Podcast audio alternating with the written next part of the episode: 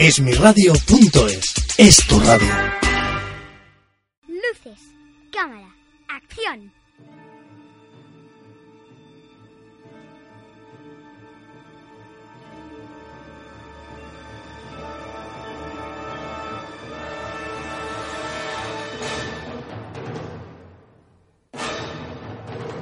Rodando, vuestro programa de cine.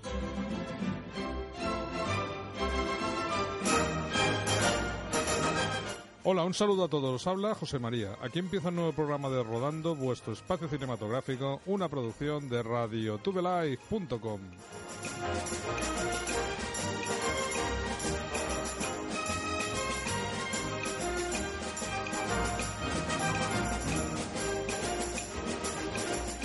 Y hoy cuento con la colaboración de nuestra compañera Gloria Hola, buenas tardes. y, como no, el gran Agustín. ¿Qué tal? ¿Cómo ha ido esta semana cinematográfica?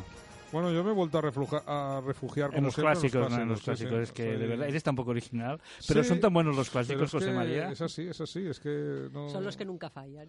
Sí, porque es que lo- el cine moderno, cada vez que ves una película o vas al cine, dices, ostras, tardaré en volver porque vaya coñazo. Y en cambio, ves una película clásica y dices, ostras, que, que, ¿cómo he Pues mira, disfrutado? esta semana hay un estreno de una película que habla de dos personajes clásicos del cine, del cine en blanco y negro. Del ya. gordo y el flaco. Efectivamente. Que Bueno, tú eres un fan en su Yo soy momento. un fan, yo soy un fan, sí, es cierto. Me encantaban. Bueno, si os parece bien, pasamos ya a los estrenos, que hay mucha tela en el programa de hoy.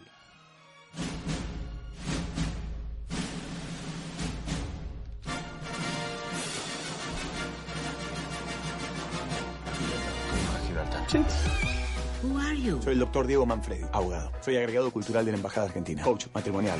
Para, para, para, para. ¿Te estás riendo de mí, ¿Qué? Con el acentito, ¿eh? Paremos acá, genio. ¡Que no me llames genio! ¡No me llames genio! para adelante, por favor. Estreno esta semana Taxi a Gibraltar del año 2019. Es una comedia dirigida por Alejo Fla y en el reparto nos encontramos con Dani Rovira, Joaquín Furriel, Ingrid García Johnson. Pues mira, es la historia de tres personajes que están unidos por la desesperación y emprenden un viaje siguiendo la promesa de un cargamento de oro perdido en los túneles del lugar más desconocido de la península ibérica, Gibraltar. Little boxes on the hillside. Little boxes made of tacky little boxes on the hillside. And they all look just the same.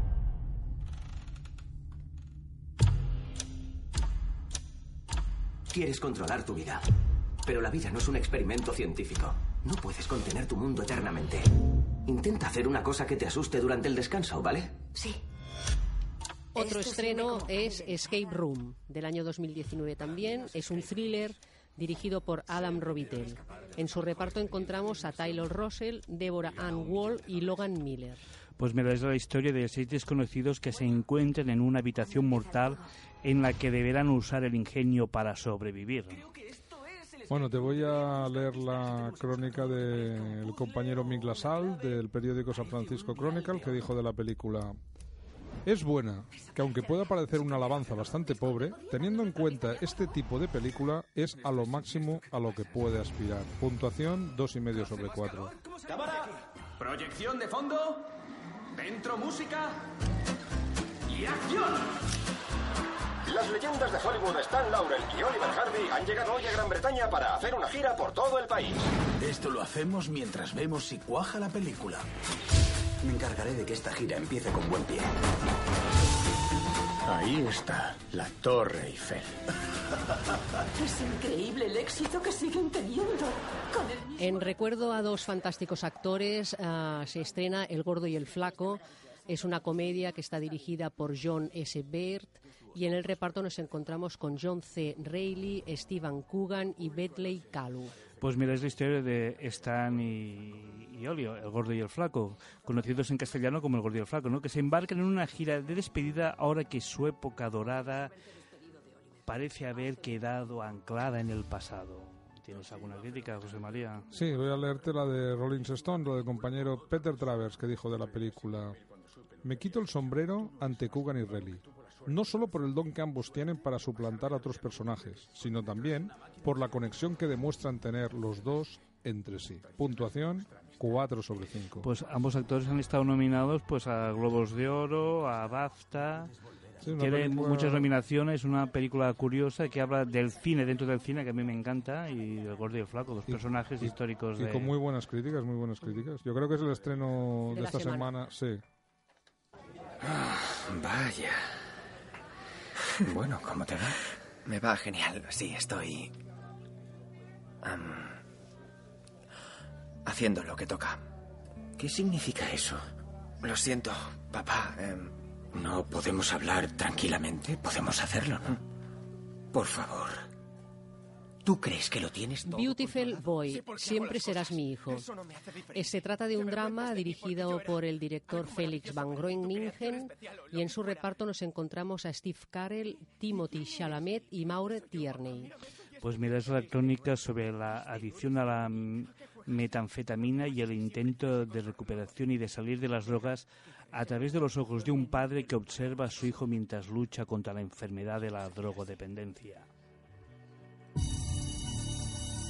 ¡Socorro! ¡Que alguien me ayude! ¡Eh! ¡Dejadlo en paz! El mundo es un lugar cruel. Y lo es cada vez más. Me temo que eso no va a cambiar. ¿Hola? ¿Hay alguien? Eres tú el que tiene que cambiar.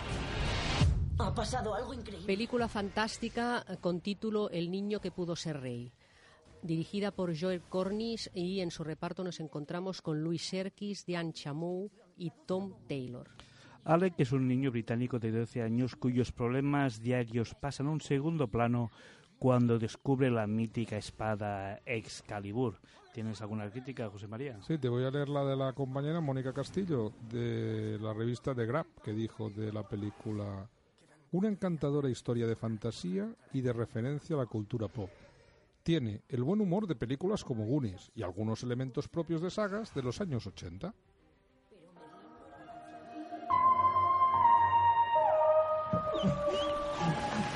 Kunchan, era mamá. Dice que ya vienen.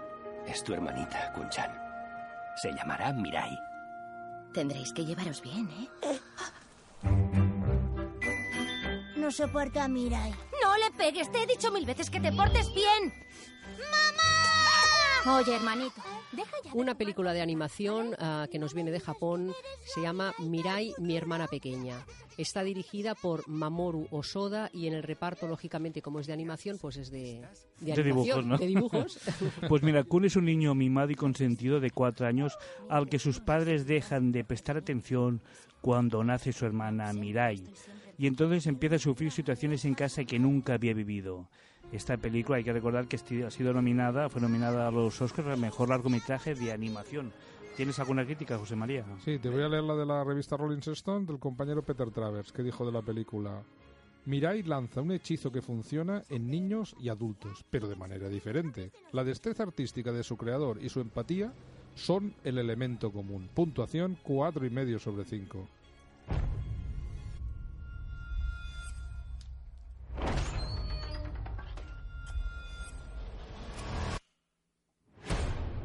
First things first. Any man here that wants to walk away can do so knowing they're the best of us. But it's gotta be now. There is no ground support. Y un, y un estreno de Netflix esta semana, concretamente Triple Frontera. Es una, un thriller ah, cuyo director es J.C. Chandor y en un reparto encontramos a Ben Affleck, Oscar Isaac y Charlie Hunnam. Pues mira, es la historia de cinco amigos, todos ex veteranos militares y antiguos operativos de las fuerzas especiales, que se reúnen para planificar un asalto a una zona fronteriza poco habitada de Sudamérica. El objetivo, robar a un poderoso narcotraficante. ¿Tienes alguna crítica, José María? Sí, te voy a leer la de Empire de I Am Free, que dijo de la película. Es absorbente cuando se entrega a planteamientos de acción. Sin embargo, los personajes no están bien definidos y da la impresión de que viejas glorias como Sam Fuller lo hubieran hecho mucho mejor. Puntuación 3 sobre 5.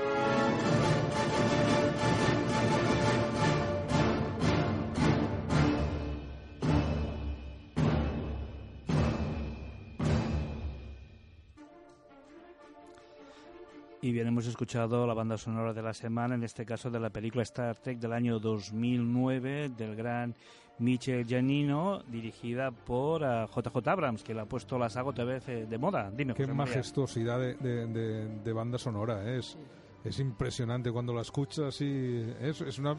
Hay bandas sonoras que verdaderamente te, te- te perturban porque te llevan a- ya a vivir la acción aunque no la estés viviendo. O sea, parece que tengamos delante la pantalla, la cámara y que estemos viendo las naves corriendo y Que disparando. son- y, además son intemporales. ¿eh? Intemporales, esta Son- completamente. Son series que Sí, esta es son- completamente. Es Este- intemporal. Sí, sí, Pues mira, completamente. este domingo en el auditorio hay un concierto de, de bandas sonoras. Sí, señor, es verdad. Lo estuve Y leyendo. Jo- John Barry, por ejemplo, van a tocar partituras de John Barry, que es eh, de, de varios, de No, no, varios que- compositores. Y la importancia que tiene la ambientación, porque a una mm, escena, o lo que- una, una, una música u otra música mm, carece de sentido una escena, ¿no? El- el- Mira, yo siempre pongo el, El ejemplo plus, que el plus de una, la música una película de miedo sin música no da miedo. No da No, miedo. Es cierto. ¿Eh? Es No, no, es curioso. cierto, es cierto. Y yo creo que las bandas sonoras es la música clásica antigua. ¿eh? La música Pero en cambio, es la banda sonora. una, una, una película sin música como Las Mudas de Risa te da risa te igual. da risa. Y películas de serie B pueden ser fantásticas con una gran partitura, Los Siete Magníficos. Sí, por Sí. ejemplo. Sí, sí, sí. una- Mira, un- sí, sí, una, una, una muy buena... Y, y bien, hemos escogido esta música porque aparte de yo ser Trekking, aquí nuestra compañera Gloria hoy nos va a hablar de Star Trek, la serie. El espacio, la última frontera.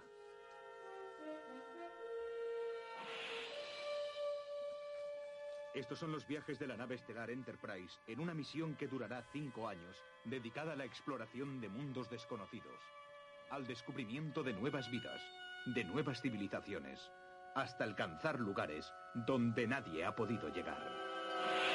Star Trek. Hola, buenas tardes. Bueno, hoy he pensado traeros una serie emblemática y que ha sido mundialmente conocida porque por el tiempo que ha durado y porque sigue continuando en pantalla, concretamente Star Trek, que empezó en sus orígenes en el año 1966 con una primera serie y bueno, ha continuado y actualmente pues Netflix está poniendo una nueva temporada Star de la Trek última Discovery. de última de la última, yo- digamos, tandada de todos los años que ha funcionado Star Trek.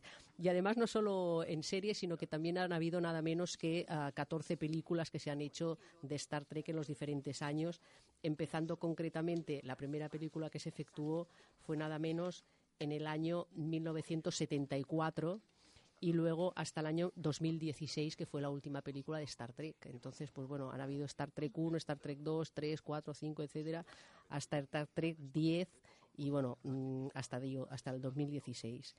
Y bueno, en sus orígenes esta serie, que mm, fue una idea de, mm, de un señor que se llama Roddenberry, y ah, la presentó a los ejecutivos de la Paramount y en principio los ejecutivos de la Paramount pues no la aceptaron, entendieron que tenía poco interés, pero finalmente le dieron una segunda oportunidad y entonces empezó la primera ah, serie de Star Trek, ya digo, en el año 1966 y concretamente esta primera serie duró mm, tres temporadas de septiembre del 66 hasta junio del 69 y tuvo 79 capítulos. Esta fue la primera, la primera.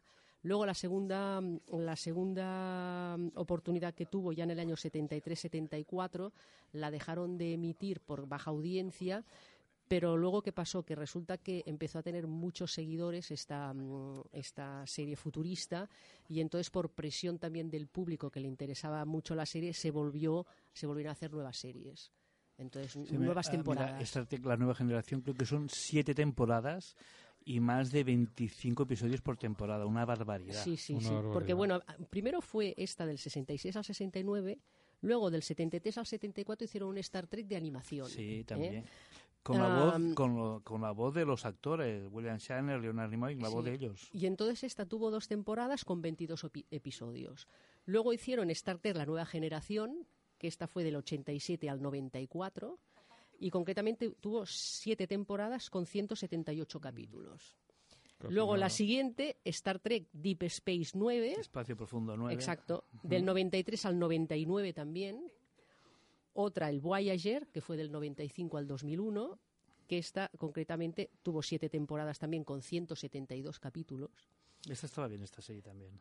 Y luego está, estuvo Star Trek Enterprise del 2001 al 2005 y ya finalmente, ya en el 2017, que hace un salto en el tiempo, y comienza Star Trek Discovery. Que está Star Trek Discovery Que es la están- que está estamos ahora en la segunda en la temporada, segunda temporada. seis o siete episodios de la segunda temporada. Exactamente. Y tiene 14 episodios en principio. Bueno, ya veremos. ah, Bueno, y yo puedo dar una novedad, que el señor Patrick eh, Stewart, que es el capitán Jean-Luc Picard de la nueva generación, pues que ha vuelto a firmar un contrato y que va a haber una nueva saga de Star Trek.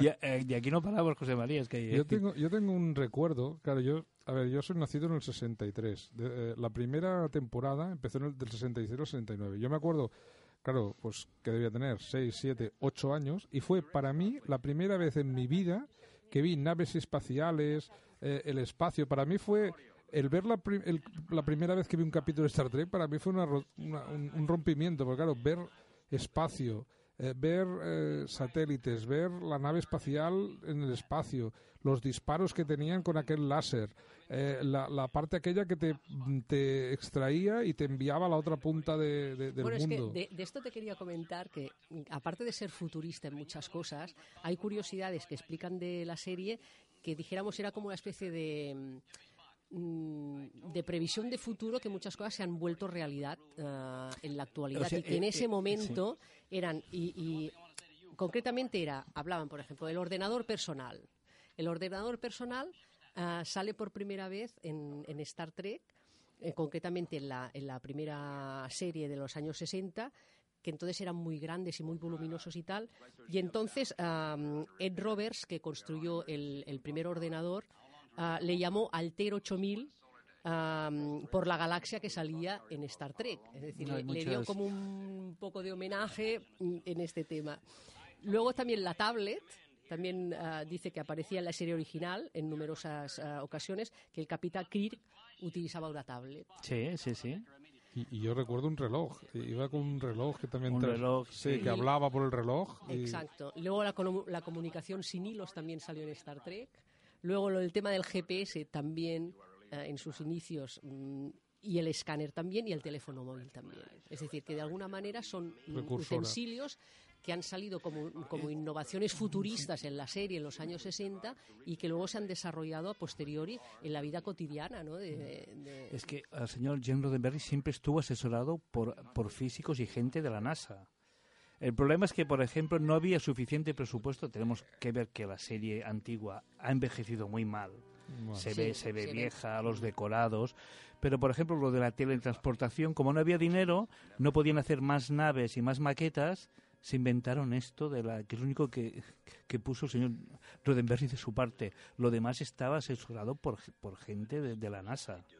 Eh, Sí, yo, sí, sí. yo, como he dicho antes, para mí fue un rompimiento el ver Galaxia. Este, para mí ha habido dos, dos momentos, digamos, de mi vida y cinematográficos que han roto mis esquemas. Ha sido la primera vez que vi Star Trek y la, y la primera vez que fui al cine a ver La Guerra de las Galaxias, que Sí, también bueno. fue un, un no va más. Un porque- más, sí. En el año 74. en el 74. Sí que había habido el 2001 una odisea del espacio, pero yo tengo que decir que cua- con- era muy jovencito y a mí esa película no, no me llamaba la atención y no la había visto. En cambio, La Guerra de las Galaxias fue un... un- Era muy para Es que, todos los ver, públicos. para- sí, pero un para- rompimiento, muy- un rompimiento. Para la gente joven, y sí que ha 2000 envejecido bien. ¿eh? Ha ha muy envejecido innovadora. muy bien para ser el envejecido. 74, ¿eh? porque es, es completamente hoy en día, pocos cambios han hecho en la saga actual y continúa siendo estando muy al día. Mira, y una cosa que mucha gente no sabe, que el primer nombre que se pensó en la serie era ah, Caravana de las Estrellas, Wagon Train to the Stars.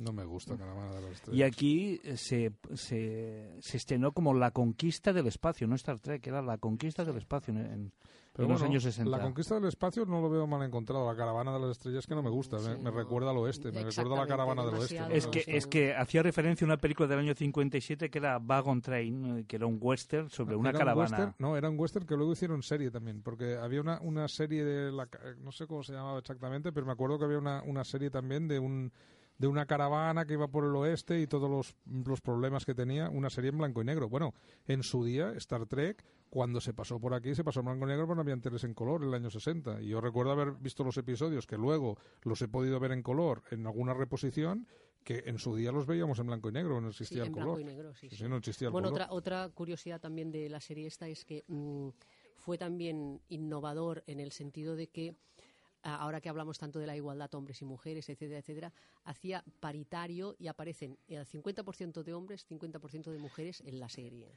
Es que el, Bueno. sí, el- eso que comentas tú, eh, Jenny hizo, eh, Roddenberry hizo unos guiones que tocaban temas que eh, Para la época. para la época está- eh, no, no se esperaban, pero los metía camuflados en medio de la ciencia ficción. Sí, porque, por ejemplo, mm, hay una protagonista en el tema que había mm, el ple- la plenitud de la segregación racial, etcétera, etcétera, en los Estados Unidos cuando se estrena esta serie, ah, que hay una, una actriz principal en el, en el reparto que es de color, que es la que hace de teniente oficial de Michelle comunicaciones, Nichols, que es la Ni-. Michelle Nichols. La teniente Ah, Uhura. Exactamente. Y esta, en principio, mm, quiso dejar la serie porque por razones personales, etcétera, y Martin Luther King, que era muy aficionado a Star Trek, le dijo, "Mm, no dejes esta serie porque realmente mm, representa una evolución es decir, era como mezclar razas, mm, razas de personas humanas, de personas extraterrestres, era, era una mezcla de, de- de- de culturas, etcétera, y era como muy integrador la serie en ese porque sentido, ¿no? Porque- gente de color, había Exacto. Y mira, una asiáticos. curiosidad es que la teniente Uhura se llamaba Niota. Y en suajili Niota significa libertad. Ya eh, estaba... ya buscaban un poquito el, el punto de...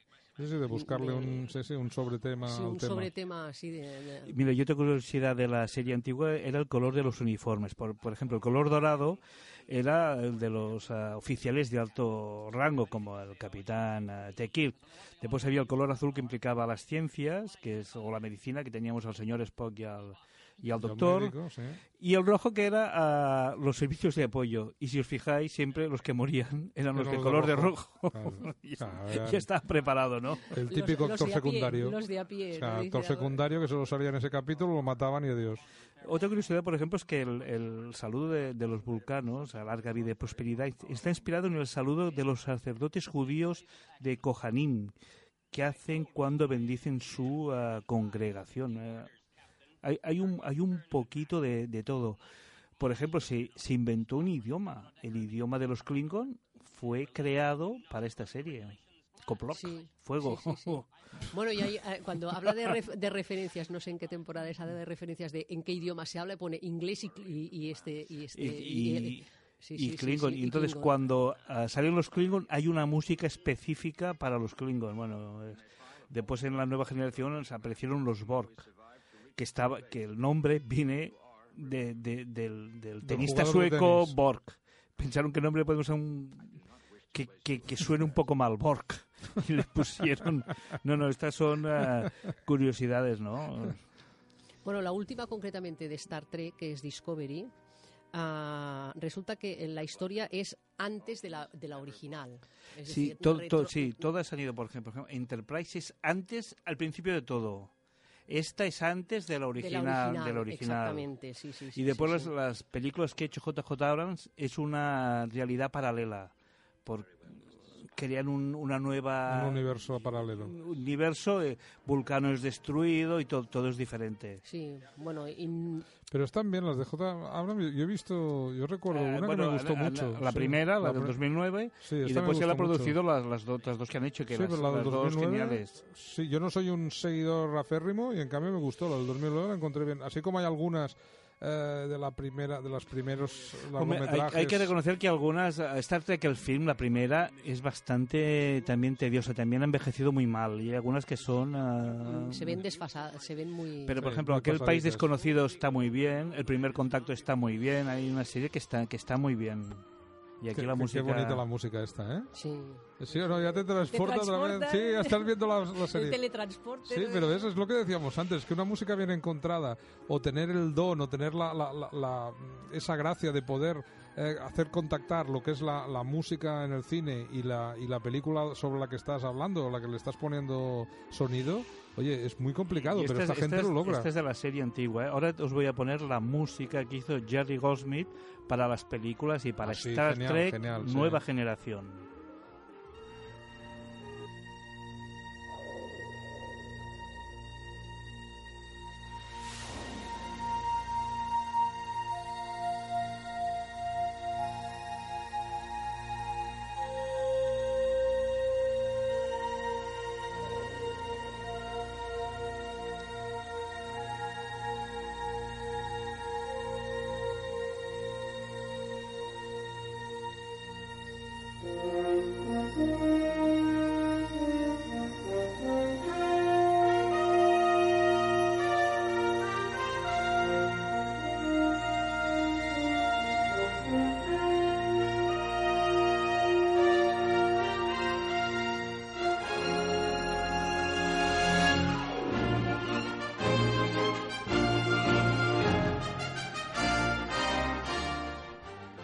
Bonita, ¿eh? Brutal, es brutal. Sí, sí, qué bonita, ¿eh? Yo, mira, yo tuve la gran suerte, eh, el 25 aniversario de la serie, estaba en Washington y pude asistir al, al, al- a la museo que se hizo, en el Museo del Aire, se hizo una exposición de Star Trek y vi los trajes, el, la- el asiento del capitán, las prótesis de las orejas de Spock y que quedé, en el año 92 esto, y quedé ya más enganchado, ya, ya lo era, y verlo, pues... ah, Fue, fue droga en la vena. Impactante. fue pura casualidad de que me encontraba allí y, y hacía y cuando me enteré y digo oye a mí olvidarme esta mañana que me voy al me voy al museo y la verdad que como si dice me lo pasé teta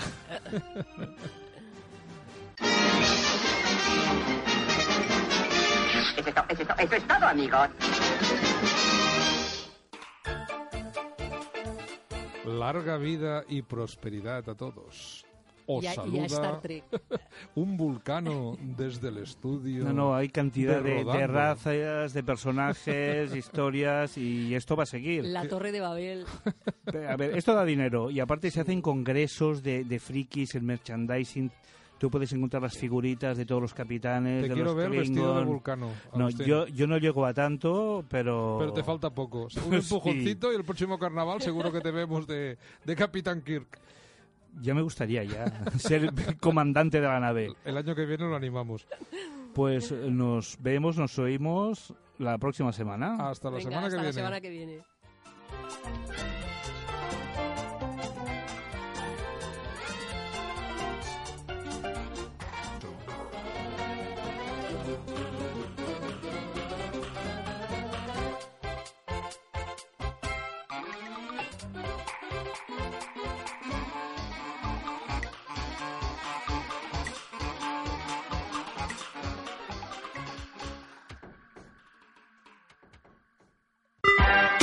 Esmiradio.es es tu radio.